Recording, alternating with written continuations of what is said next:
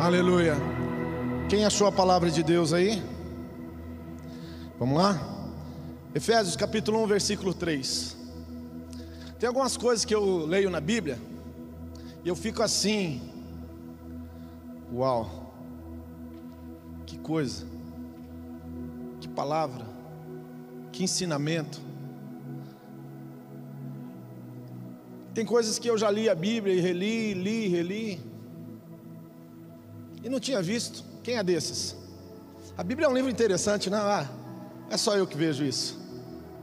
Você lê uma vez, duas, sei lá. Quantas vezes você já leu a Bíblia? Espero que já tenha lido muitas, no nome de Jesus.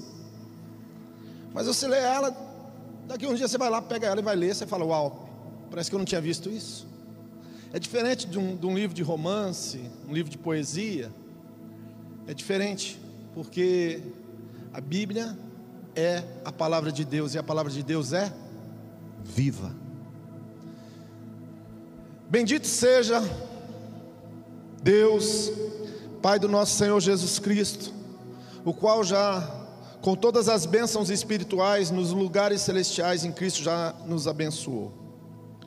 Como também nos elegeu e nele, antes da fundação do mundo, uau, para que fôssemos santos e irrepreensíveis diante dele em caridade, e nos predestinou para filhos em adoção por Jesus Cristo, para si mesmo, segundo o beneplácito da sua vontade, para o louvor e glória da sua graça, pelo qual nos fez agradáveis a si no amado em quem nós temos redenção pelo seu sangue e remissão das ofensas segundo a riqueza da sua graça, que ele tornou abundante para conosco em toda sabedoria e prudência, descobrindo-nos o mistério da sua vontade, segundo o beneplácito que propusera em si mesmo. Vamos orar?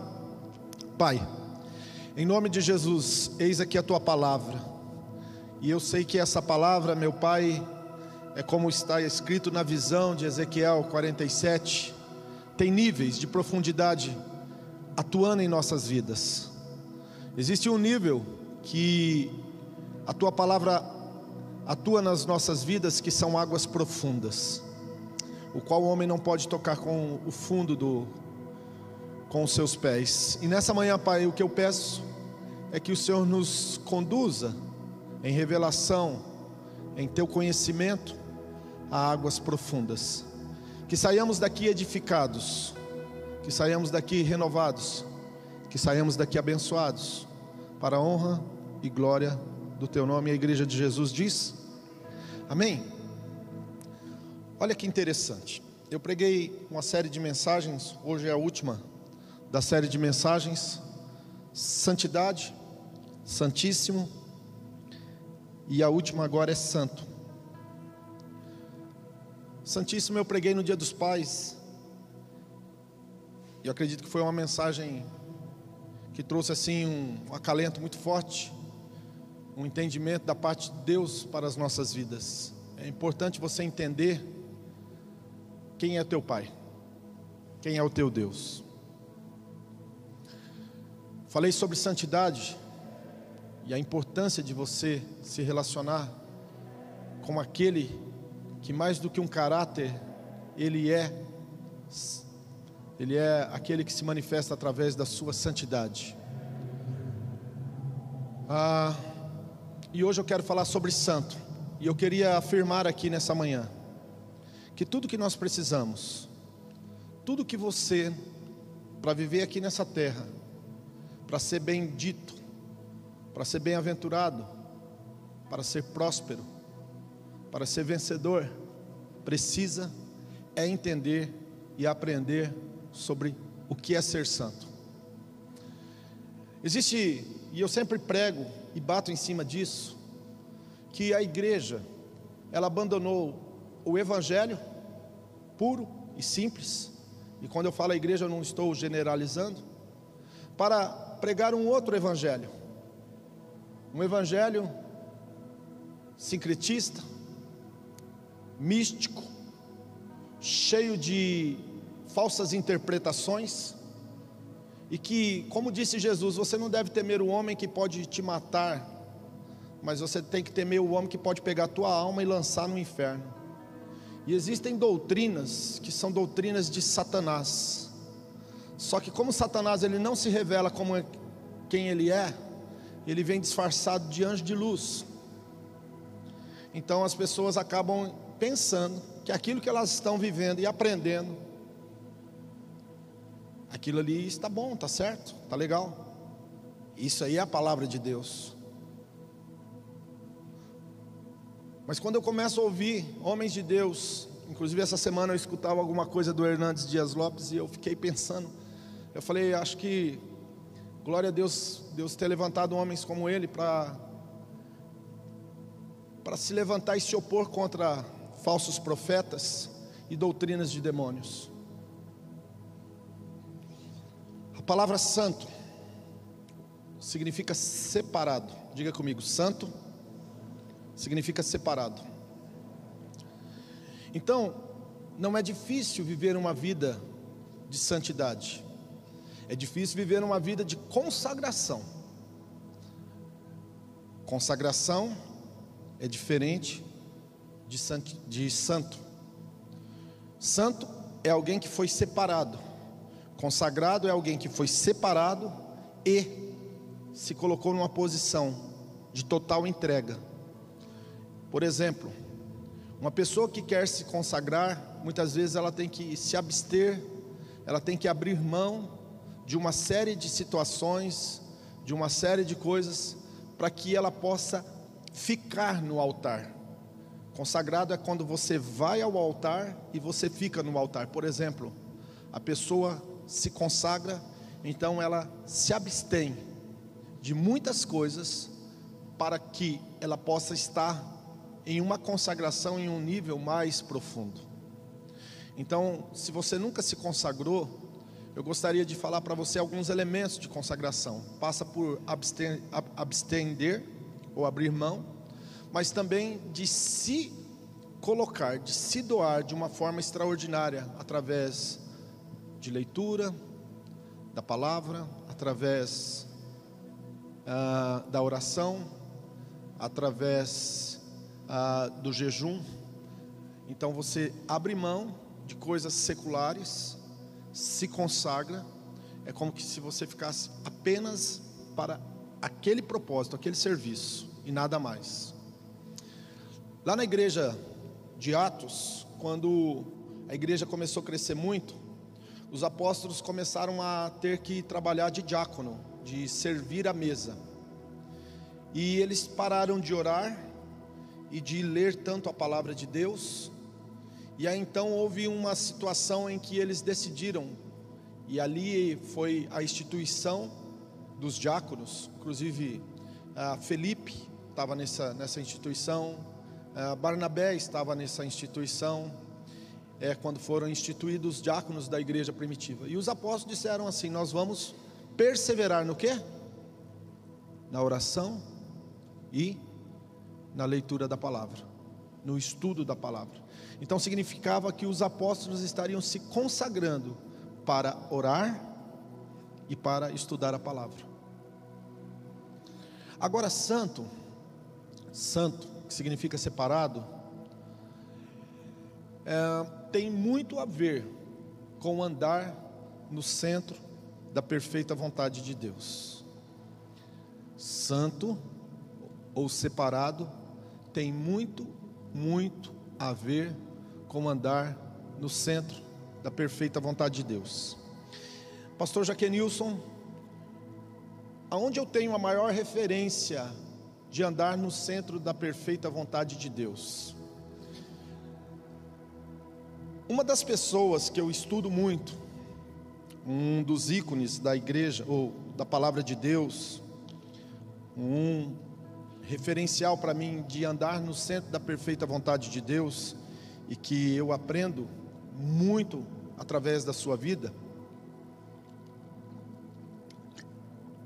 é o profeta Elias. Elias foi o homem que mais me ensinou a respeito de andar no centro da perfeita vontade de Deus, andar no caminho santo. Se você trouxe papel e caneta, eu gostaria que você anotasse que nem tudo que eu falo você vai lembrar de cabeça. Eu sempre falo para os meninos aí, É melhor uma caneta curta do que uma memória longa. Então, como eu tenho, além de a incumbência de pregar a palavra de Deus e ao mesmo tempo trazer ensino, é difícil você ensinar pessoas que, que não têm o costume de anotar. A memória ela falha. Eu vou te dar alguns elementos de, da perfeita vontade de Deus. A perfeita vontade de Deus para a tua vida é uma pessoa. Dois, é um grupo de pessoas. Três, é um lugar. Quatro, é um tempo. Cinco, é uma atitude. Seis, é uma palavra. Eu vou repetir tudo isso. A vontade perfeita de Deus é uma pessoa. A vontade de Deus é um grupo de pessoas. A vontade de Deus é um lugar, um lugar, um tempo, uma atitude e uma palavra. Quer repetir comigo? Essa semana a gente teve uma reunião com o dono do barracão e já começamos as, as, as tratativas e logo logo esse, essa incomodação não vai ter mais, tá? Então a gente já está no, nos dias finais para a gente poder ficar mais tranquilo aqui. Ah, diga comigo, perfeita vontade de Deus. Diga assim comigo, uma pessoa. Dois, um grupo de pessoas. Três, uma, um lugar. Quatro, um tempo. Cinco, uma atitude. Seis, uma palavra. Agora eu vou mostrar para vocês na palavra de Deus, na vida de Elias, como isso funcionou. Deus chegou para Elias e falou assim: Elias, vai e apresenta-te a Acabe. Quem que era a vontade perfeita de Deus para Elias? Diga comigo, apresentar-se a Acabe. Por isso que todas as vezes que eu vejo uma pessoa gastando tempo com pessoa errada, eu fico analisando a pessoa, e uma das coisas que eu chego à conclusão que essa pessoa ainda não conhece a vontade de Deus. Então, toda vez que eu vejo uma pessoa gastando tempo com uma pessoa errada, eu fico pensando, essa pessoa não conhece nada da vontade de Deus. Deus disse assim: Elias, vai até o monte Carmelo e confronta os profetas de Baal. Vai até o Monte Carmelo e confronta os profetas. Quem era a vontade perfeita de Deus para Elias? Diga comigo. Confrontar os profetas de Baal. Então, quando Elias ele ia até Acabe, não era Elias indo até Acabe, era Deus indo até Acabe. Quando Elias ia até os profetas, não era Elias indo até os profetas, era Deus através de Elias indo até os profetas. É um tempo. Deus falou para Elias assim: Levanta-te, pois, agora e vai para a banda do Querite. Era um rio, era um laguinho. E ele foi para o Querite. Levanta-te, pois, agora e vai para o rio Querite. Chegou o tempo de você ir para o Querite. Então, quando que Elias tinha que ir para o Querite? Diga assim: agora. Chegou a hora. Um dia, o Querite secou. O Querite secou. E Deus falou: Levanta-te, pois, agora e vai para as bandas de Serepta que fica em Sidom, na casa de uma viúva Olha aí, a pessoa de novo. O tempo, levanta-te, pois, agora, e vai para Sidom, na casa de uma viúva. Então Deus está falando com ele: ó, chegou o tempo, tem um lugar e a pessoa, diga assim: tempo, lugar e pessoa. Sidom era uma cidade, pessoas, diga assim: vontade perfeita de Deus. Então, Elias levantou-se do Querite, acabou o tempo do Querite, o rio secou, o corvo não trazia mais pão, não tinha mais corvo trazendo carne, então acabou o tempo do Querite, agora não tem corvo, não tem pão, não tem carne, não tem água no, no Querite, então esse tempo foi ativado através de uma zona de expulsão. Deus tirou Elias daquela zona de conforto. E tem muitas pessoas, olha para mim, que não gosta quando Deus mexe na zona de conforto dela. Quem está entendendo?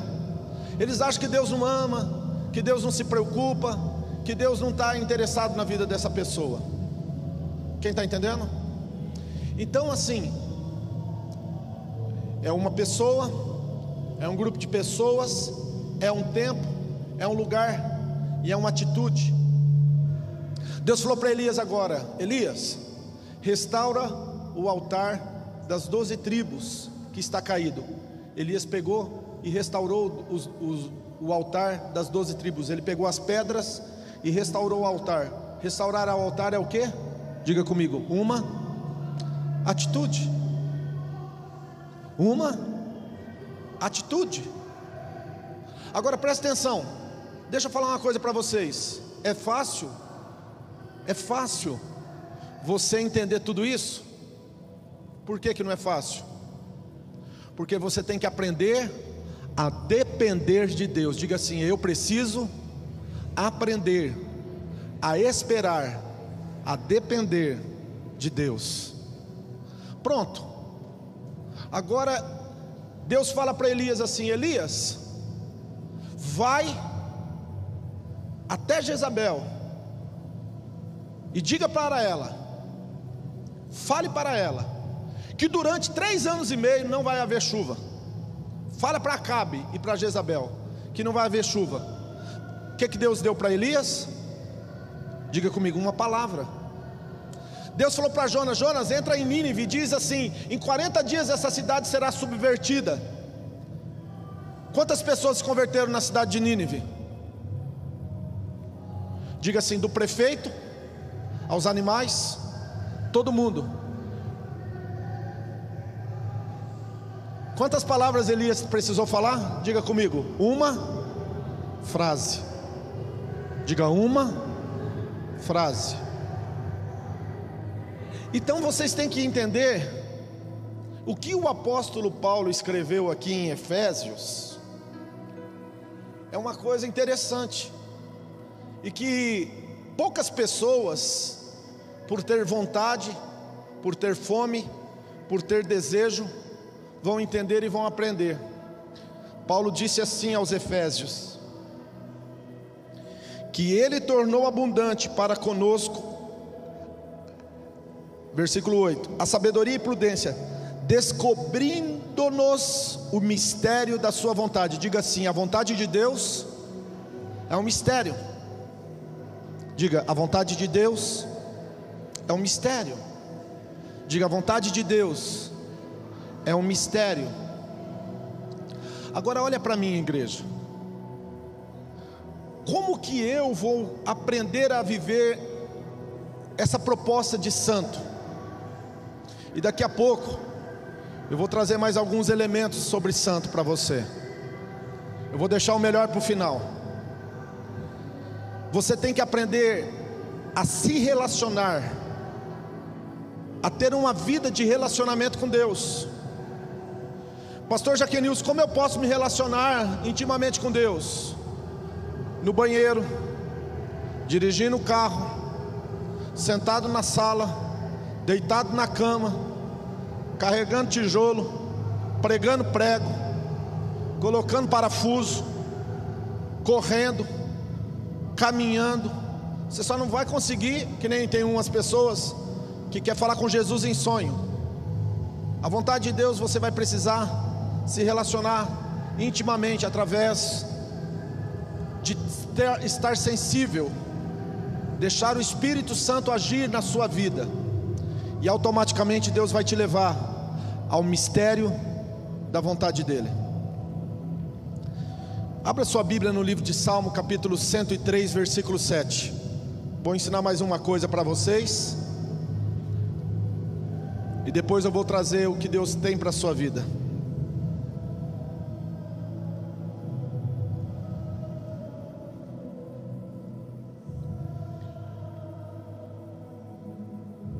Salmo 103, versículo 7 diz assim: Olha comigo aqui. Fez notório os seus caminhos a Moisés. Diga comigo, fez notório os seus caminhos a Moisés e os seus feitos aos filhos de Israel. A Moisés ele revelou o quê? O que, que ele revelou para Moisés? O seu caminho, o seu caminho. E para os filhos de Israel ele, ele revelou o? Os seus feitos. Você quer o que Deus tem no coração ou que apenas Ele tem nas suas mãos? A igreja, a igreja, a igreja que saiu de dentro do catolicismo e se tornou igreja evangélica, ela é uma igreja que se relaciona de forma superficial com Deus porque é uma forma religiosa, é uma igreja que também aprendeu a trocar serviço por favores. Ai, ai, ai. Serviço, favores. Serviço, favores. Serviço, bênçãos. Bênçãos, serviços. Serviços, bênçãos. Bênçãos, serviço. E se você ler o livro de Efésios com calma, com tranquilidade lá na tua casa, capítulo 1 apenas, não precisa ir muito longe não. Você vai ver, você vai ver, você vai ver que tudo que Deus quer dar para mim e para você, você vai receber por graça. Diga comigo, graça. Graça. Graça. Graça significa favor imerecido. Pastor Jaquenilson, pegar esse punhado de informação agora e pôr na palma da mão e vamos interpretar tudo isso de forma prática e aplicar isso no contexto da minha vida. Santo significa separado, significa que Deus fez um trilho espiritual, diga comigo, um trilho espiritual no meio do natural. Deus, ele se revela, ele vai se revelar nesse trilho espiritual, que é o trilho chamado santo, que está no meio da sociedade, na tua casa, no teu trabalho, no dia a dia. Quando você entende que santo é separado e que não tem dificuldade nenhuma em ser santo e viver uma vida de santidade, simplesmente você toma uma decisão, você faz uma opção e essa opção é andar nesse trilho que Deus tem para você, o trilho da perfeita vontade. E você caminha nisso, e você recebe isso dentro do teu coração, e você pratica isso. Então você começa a entender que a vontade de Deus é um mistério que vai se revelando progressivamente na sua vida. Que o caminho como está escrito aqui no Salmo 103, 7, que o Senhor revelou a Moisés o seu caminho, mas aos filhos de Israel os seus feitos, você agora tem uma revelação que o caminho que o Senhor tem para a sua vida é diferente, preste atenção, é diferente do caminho que Deus tem para a vida do outro. E não só Deus tem para a vida do outro, mas a opção, preste atenção em mim aqui, a opção que a pessoa tomou, a decisão que a pessoa tomou em fazer o seu próprio caminho. Diga comigo, é uma loucura. Diga mais forte, diga é uma loucura. Querer viver uma vida fazendo o meu próprio caminho. Pastor, por que, que o senhor está falando isso? Salmo 139, 16. E no teu livro foram escritos todos os dias da minha vida, quando nenhum dos dias ainda havia, mas eles iam sendo escritos um por um, ainda quando eu era uma substância informe no ventre da minha mãe. Então, antes de você nascer, inclusive Efésios fala isso. Se você quiser ler Efésios de novo, vai falar que antes da fundação do mundo, Ele já nos elegeu. Antes da fundação do mundo, Ele já nos deu para a nossa vida tudo, tudo, tudo que nós necessitamos e precisamos. Ele já providenciou tudo para você. Agora você tem que receber isso por fé. Você tem que receber isso por graça, você tem que receber isso por gratidão, você tem que receber isso de uma forma extraordinária. Quem está entendendo, diga amém.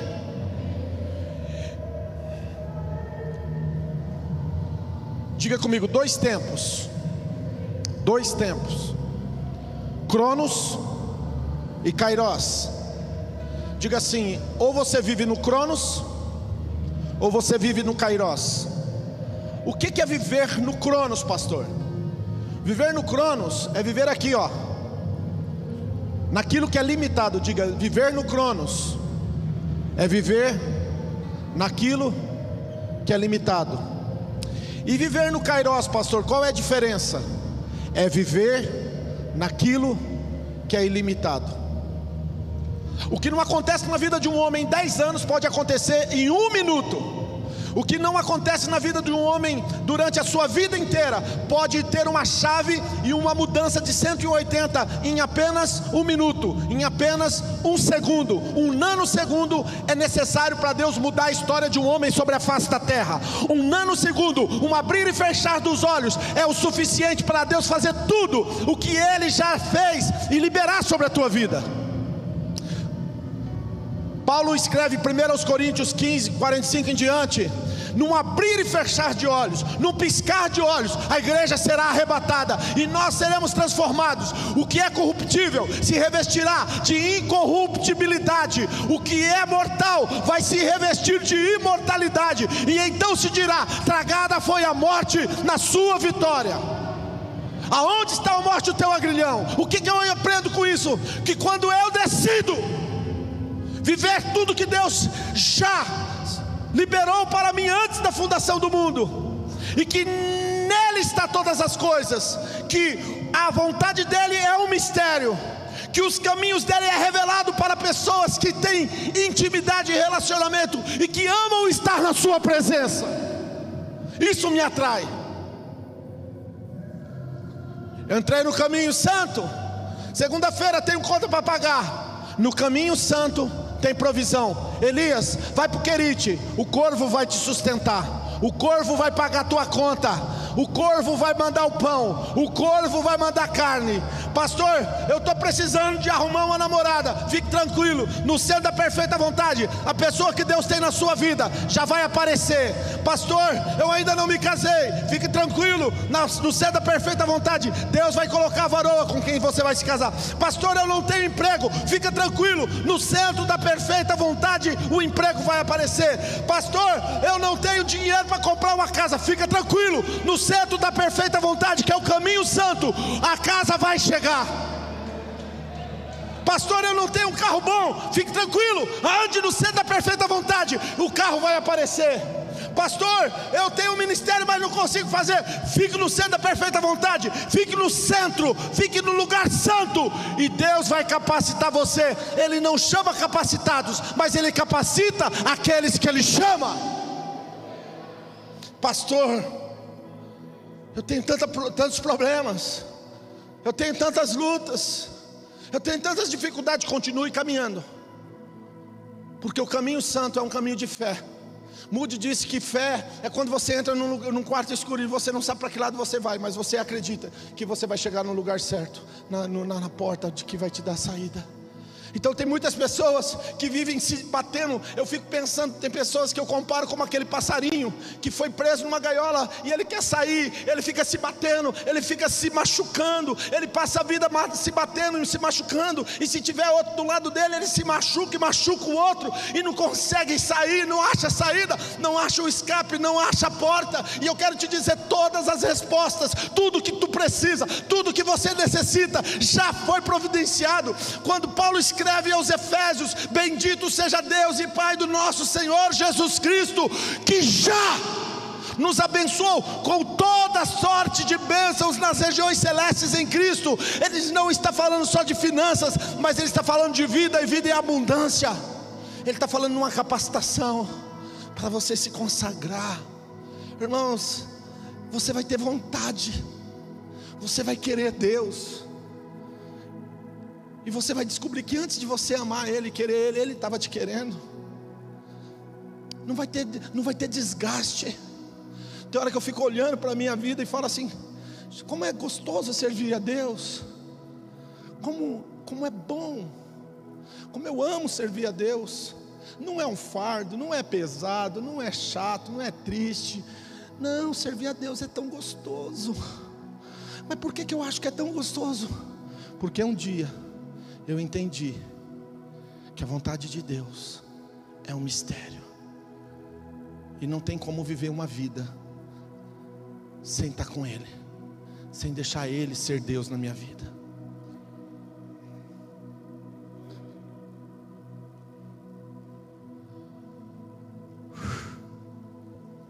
Santo, Santo, Santo.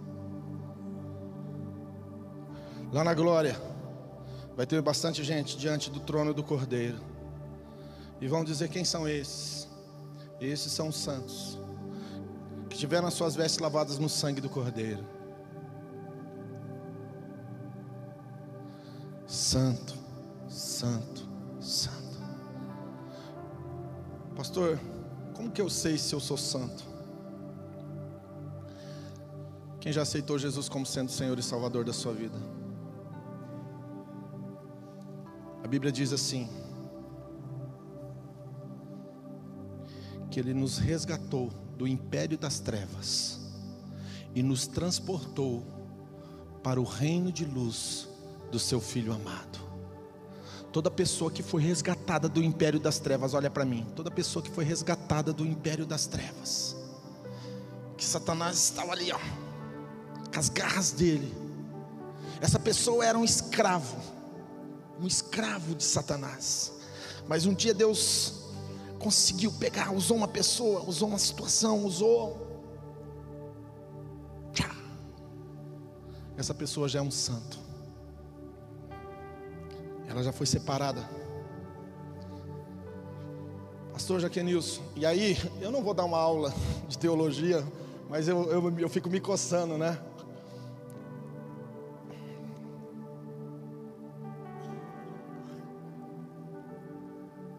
Eu não acredito em predestinação. No quesito de que eu não exerço vontade perante ao meu destino. Eu acredito que eu tenho livre-arbítrio. Por isso que Deus me deu a palavra dele, senão ele não precisava dar a palavra. Quem está me entendendo? É complexo, né?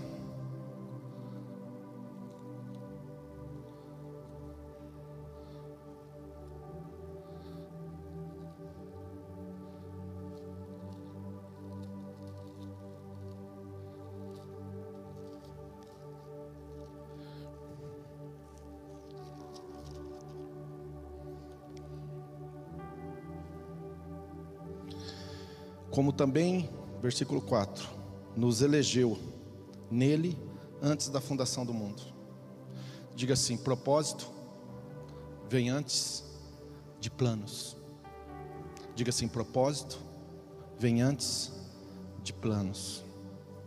Diga propósito vem antes de planos.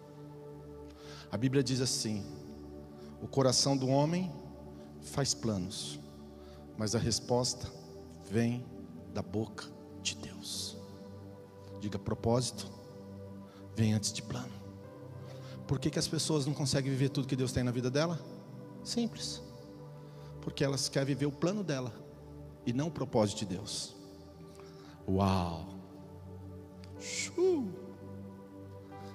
Quando você abre mão de viver os teus planos e diz, eu quero viver os, o propósito de Deus, você ativa o caminho santo na sua vida.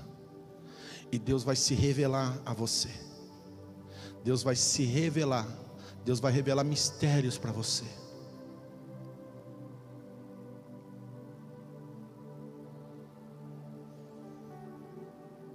Nessa manhã você pode sair daqui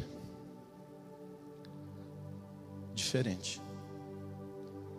Você pode viver segundo as suas decisões e segundo a sua vontade, ou você pode viver segundo a vontade de Deus. Você pode viver um, tentar fazer um caminho paralelo de, de, de viver uma vida santa, ou você pode abrir mão e buscar em viver a revelação de Deus para a sua vida.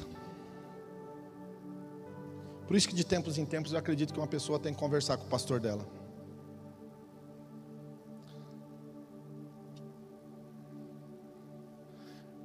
Eu vejo pessoas dizendo: você não precisa de homens, você não precisa de ser humano, de pessoas, você precisa só de Deus. Diga, está errado. A justiça de Deus se cumpre em amar a Deus sobre todas as coisas e ao nosso próximo, como Cristo nos amou. Nós precisamos tanto do próximo, quanto nós, precisa, nós precisamos tanto de Deus, quanto nós precisamos do próximo. Nós precisamos tanto do próximo, quanto nós precisamos de Deus. O Evangelho que exclui relacionamento entre irmãos é um Evangelho errado. É um evangelho errado. É um evangelho errado. Não é o evangelho de Jesus Cristo. Não existe evangelho com carreira solo. É só eu e Deus. Eclésia, igreja, faz parte do propósito de Deus antes da fundação do mundo. A dispensação que nós estamos vivendo é a dispensação da igreja, da graça, da eclésia.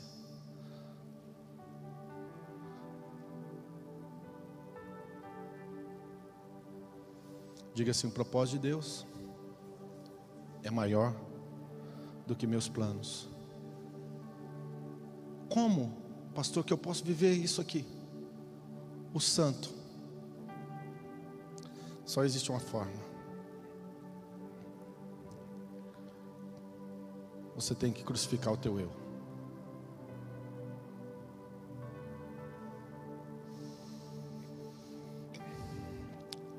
Contar uma história e quero orar com você.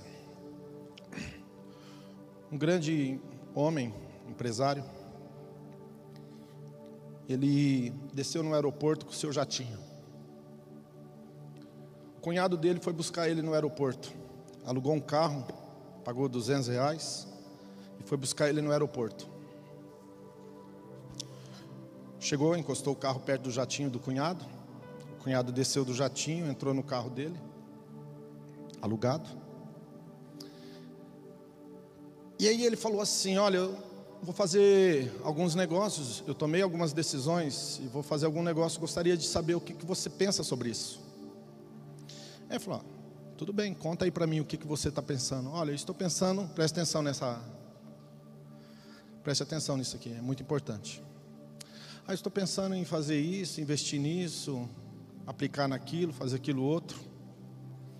Aí o cara que desceu do jatinho olhou para ele e falou assim: Ó, eu discordo de você, você está errado. Ele falou assim: Não, tudo bem, você discorda, mas eu prefiro fazer desse jeito. Aí o cara parou e falou assim: Olha para trás aí no retrovisor.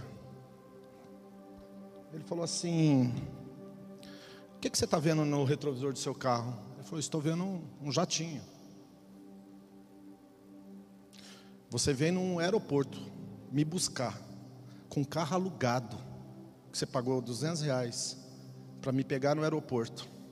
E eu acabei de descer de um jatinho que custa 10 milhões. E você está querendo dizer para mim que você faz decisões financeiras melhor do que eu? Sabe, irmãos? Interessante isso, né? Por que, que você está falando isso, pastor? O cara tinha acabado de descer de um jatinho que custa 10 milhões. O outro estava num carro alugado, fazendo um monte de caca. E ele pediu um conselho para o cara que estava andando de jatinho. Aí ele disse: Não, eu vou fazer de outro jeito. O cara, o dono do jatinho, olhou para ele e falou: Quem que faz as decisões melhor, eu ou você? Pastor, por que, que o senhor está falando isso? Porque eu estou vendo gente fazendo cagada todos os dias, fazendo merda, desculpa a palavra, porque são cheios de, deles mesmos, cheios de orgulho, porque não tem humildade. E aí eu vou falar uma coisa para vocês, irmãos, preste atenção. Essa mensagem que eu preguei hoje, ela só entrou no meu coração o dia que eu sentei nos pés de um mestre. Enquanto eu estava totalmente arrogante, totalmente orgulhoso, totalmente cheio de mim, essa mensagem, essa revelação não entrou no meu coração, sabe por quê? Por causa da minha arrogância, por causa do meu orgulho, por causa da minha prepotência. Tem pessoas que não têm o seu casamento melhorado porque são arrogantes, são orgulhosos. Tem pessoas que a sua vida financeira nunca fluiu, nunca foi para frente, sabe por quê? Porque são arrogantes, são prepotentes, são orgulhosos. Tem ministérios, ministérios, ministérios que não saem do, do, do, do, do mínimo, porque a pessoa é arrogante, é orgulhoso. Tem pessoas que a sua saúde não vai bem, porque é arrogante, porque é orgulhoso. Vou contar a última da manhã e eu quero orar com você. Dentro de uma sala, tinha um, um cara que era mestre em tecnologia informática. Pega essa, Fábio. E tinha um aluno tentando fazer uma coisa no computador, e ele já estava lá fazia 20 minutos.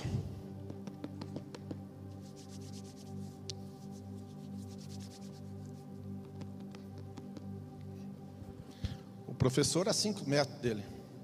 E ele tentou 20 minutos. Aí quando ele viu que não deu conta, ele chamou o, o professor, o mestre, e falou: Faz favor aqui. Eu queria saber como faz isso. Aí o professor, o mestre, fez assim.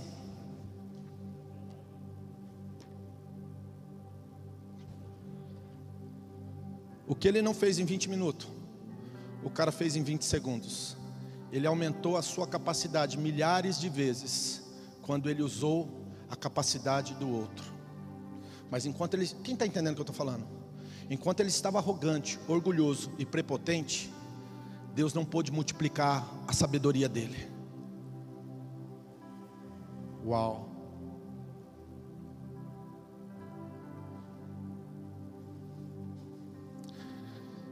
um dos livros de batalha espiritual do Novo Testamento, aliás, o livro de batalha espiritual no Novo Testamento é o livro de Efésios.